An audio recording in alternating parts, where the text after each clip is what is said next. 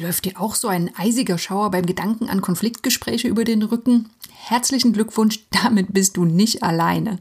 Egal ob akute Eskalation oder schwelende Unzufriedenheit, es freut sich ja kaum jemand auf das Gespräch mit Teammitgliedern oder Vorgesetzten, wenn einfach das Ganze sich gerade ein bisschen nach einem Konflikt anfühlt. Das Gute ist, in dieser Episode erfährst du sechs Methoden, mit denen du das nächste Konfliktgespräch wie ein Profi meisterst. Weiter geht's nach dem Intro. Ladies and gentlemen, welcome to the best project management podcast, Projekte where projects are made easy and exciting. Let's get started.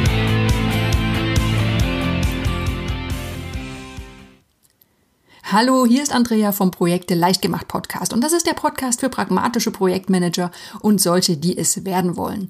Und auch wenn wir sehr pragmatisch unsere Projekte angehen und gern auf, ja, am Inhalt und in der Sache arbeiten, wird der Faktor Mensch immer mal wieder reinspielen. Und das Thema Konflikte wird dich irgendwann treffen. Keine Frage. Immer wenn Menschen zusammenarbeiten, wird es kleinere oder größere Meinungsverschiedenheiten bis hin zu ja, sehr großen Auseinandersetzungen geben. Klar ist, jeder Konflikt hat eine Historie und in beinahe allen Fällen spielen Emotionen eine Rolle. Na, und die hindern uns oft an einer klaren Lösungsfindung. Oder wärst du jetzt in einer sehr konstruktiven Stimmung, wenn dich jemand vor versammelter Mannschaft als unfähigen Blödmann bezeichnet hat? Ja, bestimmt nicht. Und das muss noch gar nicht mal immer so extrem sein, um einfach, naja, emotional zu reagieren und vielleicht das Sachliche nicht ganz so deutlich sehen zu können. Das Gute ist, man kann Konflikte man kann auf diese Sachebene kommen in Konflikten. Das ist sogar eine sehr wichtige Voraussetzung. Und es gibt so eine ganze Menge kleine Tipps und Tricks und Ansätze, die dir dabei helfen werden, Konfliktgespräche gut zu meistern und vor allem auch akute Konfliktsituationen gut zu meistern. In diesem Artikel geht es weniger um konkrete Methoden, sondern mehr um Mindset und um Durchatmen und um Kommunikation. Ja, schauen wir mal wie das so funktioniert und beginnen mit dem ersten Punkt. Und zwar ist eine sehr effektive Technik ein Innehalten statt ich muss das jetzt sofort klären. Na, stell dir vor, du sitzt in einem Meeting und es fühlt sich irgendwie gerade mal konfliktbeladen an. Vielleicht hat ja jemand ungerechtfertigt Kritik geäußert.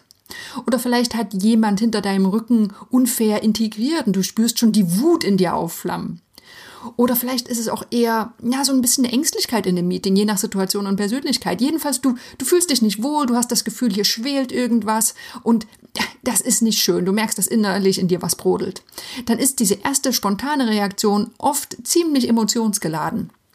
Der erste Punkt ist deshalb ganz, ganz wichtig, ruhig bleiben. Konstruktive Gespräche, die gelingen selten, wenn der Puls gerade auf 180 hochschießt. Also Erster Punkt. Was sind die Tipps für den akuten Konfliktfall? Atmen.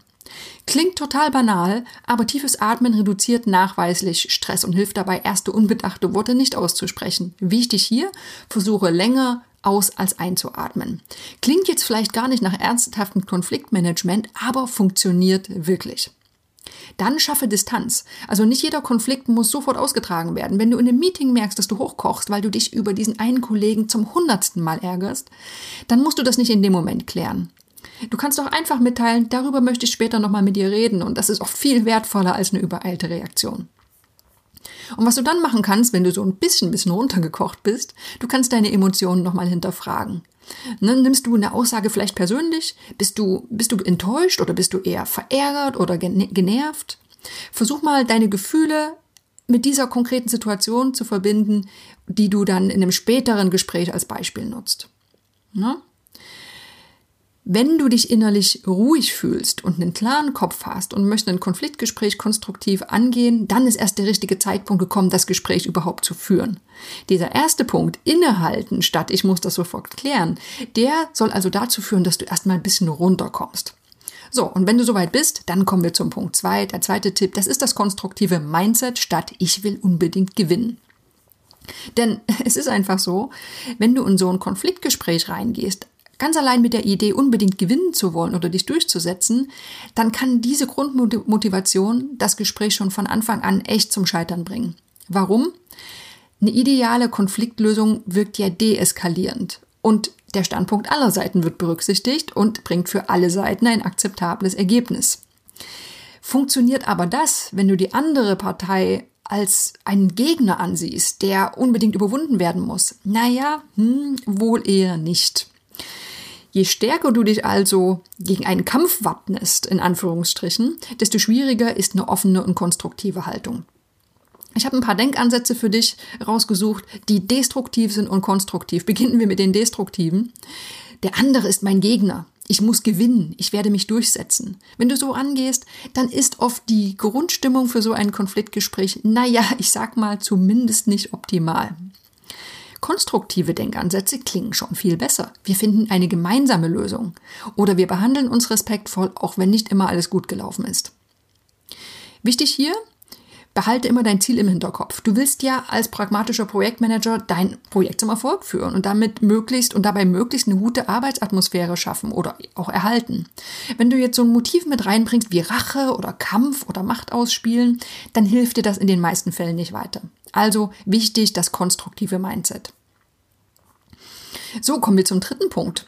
Suche die Ursache statt du hast was falsch gemacht. Denn ich meine, es ist einfach so, Menschen machen Fehler. Also das ist so und das wird auch immer so bleiben. Niemand ist unfehlbar, auch du nicht, das weißt du sicherlich genau.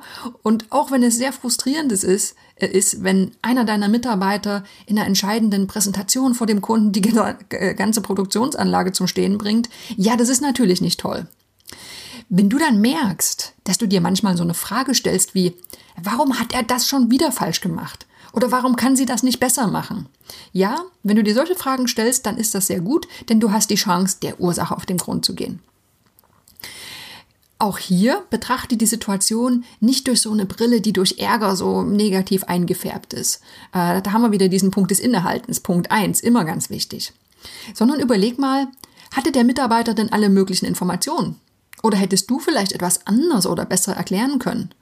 Oder hätte ein robusterer Prozess den Fehler verhindern können? Hatte vielleicht der Mitarbeiter Angst oder war er nervös? Was waren denn wirklich die Ursachen? Und solche Fragen, die helfen dabei, den Fokus vom unfähigen Mitarbeiter in Anführungsstrichen auf Verbesserungen zu lenken. Und davon haben dann alle was. Also Ursachensuche, eine wirklich sinnvolle Sache. Kommen wir zum vierten Tipp.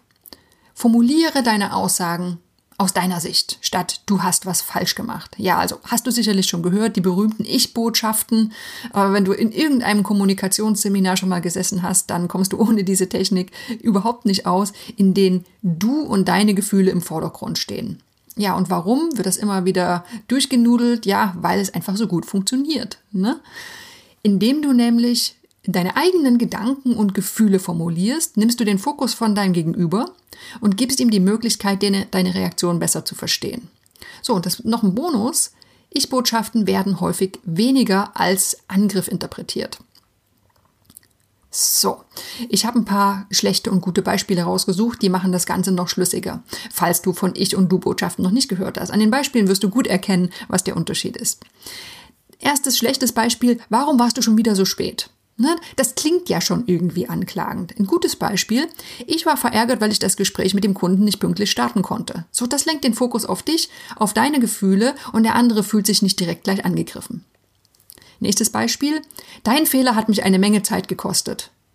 Oder im Gegenzug, ich habe mich gestresst gefühlt, weil ich einen großen Teil meiner Arbeit nochmal erledigen musste. Nee, es ist nicht dein Fehler, sondern ich habe mich gestresst gefühlt, weil ich das Ganze nochmal machen musste. Viel weniger, ja, konfliktbeladen einfach. Drittes Beispiel, du beziehst mich immer zu spät in Entscheidungen bezüglich der Marketingaktionen ein. Na, gutes Beispiel hingegen, mich frustriert es, wenn ich Entscheidungen nicht kenne, die meine Arbeit beeinflussen. So, immer an die Wortwahl denken, ich fühle mich oder auf mich wirkte es und das wirkt oft viel weniger als Angriff, als wenn du sagst, du hast gesagt oder du hast schon wieder. Das waren die Ich-Botschaften statt Du-Botschaften. Kommen wir zum fünften Tipp für das gute Konfliktmanagement. Das ist das aktive Zuhören statt Ich rede. Ne, das ist noch eine weitere von diesen wirklich altbewährten und ja, einfach, einfach genialen Kommunikationsmethoden. Das ist aktive Zuhören. Denn das hilft dir dabei, deinen Gesprächspartner besser zu verstehen und Miss Missverständnisse zu vermeiden. Ganz einfach, der Ansatz, wiederhole das Gesagte in deinen eigenen Worten. Ne? Also dein Gesprächspartner sagt etwas und du gibst die Worte nach deinem Verständnis nochmal wieder. Und wenn du das machst, dann hast du gleich mehrere Vorteile. Erstens, Du signalisierst nämlich, dass du gut zuhörst und du bist ernsthaft interessiert und du willst das ja richtig wiedergeben. Du hilfst dir selbst dabei aufmerksam zu sein und vor allem, du gibst die Möglichkeit für Korrekturen, falls du was falsch verstanden hast. Und das passiert nämlich häufiger, als du denkst. Und wenn du diese, diese Basistechnik, sag ich mal, dieses Zusammenfassen in eigenen Worten richtig gut meisterst, dann kannst du noch ein paar Zusatztechniken einsetzen. Na, achte auf eine offene und gesprächsbereite Körperhaltung. Ermutige gern deinen Gesprächspartner durch Kopfnicken oder durch typische Laute zum Weiterreden. Ist so ein freundliches Hm, ne? das kann schon mal Wunder wirken. Und die Königsdisziplin, halte Pausen auch mal aus und gib euch beiden Zeit zum Reflektieren. Es muss nicht immer jede Pause direkt mit Worten, mit Sätzen, mit Gerede gefüllt werden, sondern manchmal kommen die wirklich wertvollen Inhalte, wenn man so eine Pause auch einfach mal, ja, aushält. Kleiner Nebentipp noch, aktives Zuhören, das funktioniert, funktioniert nicht nur im Job, sondern ist im Privatleben mindestens genauso wichtig und besonders in der Zeit, wo wir alle auf unsere Smartphones gucken, statt unserem Gesprächspartner in die Augen, ja, da ist das eine richtig tolle Technik. So, kommen wir zum letzten Tipp für gute Konfliktgespräche und das ist das Fokussieren auf Verhaltensweisen statt du bist immer so und so. Ne, wir haben es ja schon gesagt, Konfliktgespräche, die laufen immer auf einer persönlichen Ebene ab und die können sich schnell zu so einer hitzigen Atmosphäre hochkochen. Und deshalb ist es wirklich hilfreich, auf eine negative Beurteilung der Persönlichkeit des Gesprächspartners zu verzichten. Schlechte Beispiele, machen wir es mal konkret. Du bist immer so arrogant gegenüber den anderen. Oder deine Überheblichkeit schafft Unruhe im Team. Oder du bist ein Troublemaker. Ne? Ist jetzt vielleicht ein bisschen überspitzt, das wirst du vermutlich nie einem Mitarbeiter oder Teamkollegen so sagen, zeigt aber sehr schön, dein Gegenüber kann diese Aussagen weder an einem Beispiel festmachen oder irgendwelche konstruktiven Schritte ableiten. Ne, solche Sätze, also die werden nicht ohne Grund einfach oft als persönlicher Angriff gewertet und die werden kaum dazu führen, dass der andere etwas an seinem Verhalten hinterfragt oder an, an seinem Verhalten ändert. Versuchen wir es mal mit anderen Formulierungen. Versuch doch mal den anderen Kollegen mehr Zeit zum Fragestellen einzuräumen. Oder versuche mal geduldiger mit den anderen im Team umzugehen, auch wenn es dir nicht schnell genug geht. Oder versetz dich doch mal in meine Situation. Das heißt, nicht einfach nur sagen, du bist so und so, du machst das immer falsch, sondern versuche auf Verhaltensweisen einzugehen und klar zu sagen, was auch anderen einen Mehrwert bringen könnte. So, das waren die sechs Tipps. Ich fasse nochmal zusammen. Innehalten, ganz wichtig, tief durchatmen. Nicht jeder Konflikt und nicht jedes Aufbrausen muss sofort geklärt werden. Zweitens, das konstruktive Mindset, nicht den anderen als Gegner ansehen und unbedingt gewinnen wollen. Drittens, Ursachensuche. Nicht der andere macht immer alles falsch, sondern wir schauen mal, woran es genau liegt. Viertens, Ich-Botschaften verwenden, die den Sachverhalt aus deiner Sicht äh, formulieren, statt immer sagen, du bist derjenige, der falsch ist. Fünftens das aktive Zuhören statt immer nur selbst reden. Und sechstens auf Verhaltensweisen fokussieren statt auf den, die Persönlichkeit des anderen. Ja, fassen wir nochmal zusammen. Wenn dich jemand immer wieder öffentlich angegriffen hat oder eine Teamstimmung sabotiert hat oder in entscheidenden Situationen einfach nicht zuverlässig ist, so ein klärendes Gespräch, das wird niemals besonders einfach sein. Ne? Das ist kein Sonntagsspaziergang. Aber überleg mal, hast du jetzt irgendwas davon, ohne Rücksicht auf Verluste zu 100% auf deiner Meinung zu beharren, sofort immer deine Emotionen freien Lauf zu lassen, ständig den anderen Vorwürfe zu machen oder dich blind durchsetzen zu wollen? Also es ist einfach so, damit hilfst du ja niemanden, ne? auch wenn es oft so eine ganz verständliche und intuitive Reaktion ist. Es ist einfach so, keiner von uns oder kaum einer von uns verbringt gern Zeit in Konfliktgesprächen und umso wichtiger ist es, so grundlegende Kommunikationsmethoden oder auch ein positives Mindset, das aktive Zuhören, Ich-Botschaften, diese Sachen alle zu kennen und auch anzuwenden. Das schafft einfach eine gute, angenehme Gesprächsatmosphäre und ja, führt zu besseren Ergebnissen und das für alle Beteiligten. Kurze Bemerkung noch zum Abschluss verwechsle konstruktive Kommunikationsmethoden nicht mit dem anderen Extrem. Also das bedingungslose Nachgeben, das ist nicht Sinn der Sache. Und auch ignorieren und aussetzen ist nicht die richtige Idee, um Konflikte zu lösen. Ne, die wenigsten Probleme lösen sich von selbst. Schön wär's. Also behalte immer den Projekterfolg als Ziel vor Augen, steck den Kopf nicht in, in den Sand, aber versuche eben durch Anwendung von diesen Methoden einfach eine konstruktive Stimmung zu schaffen, in der ein Konflikt gelöst werden kann und mit dem dann ja, mit der Lösung sollten alle Beteiligten zufrieden sein. Das sind die Kommunikationsmethoden zum Konfliktmanagement. Ich hoffe, das hat dir was gebracht. Ich hoffe, du kannst in der Praxis davon was umsetzen. Konfliktmanagement und Kommunikation, auch das sind Module in der Projektmanagement-Ausbildung der ITTP. Ich verlinke auch gern nochmal dorthin. Falls du ins neue Jahr starten willst mit einer, mit einer Weiterbildung, die dich und deine Projekte voranbringt, dann schau da gern mal vorbei.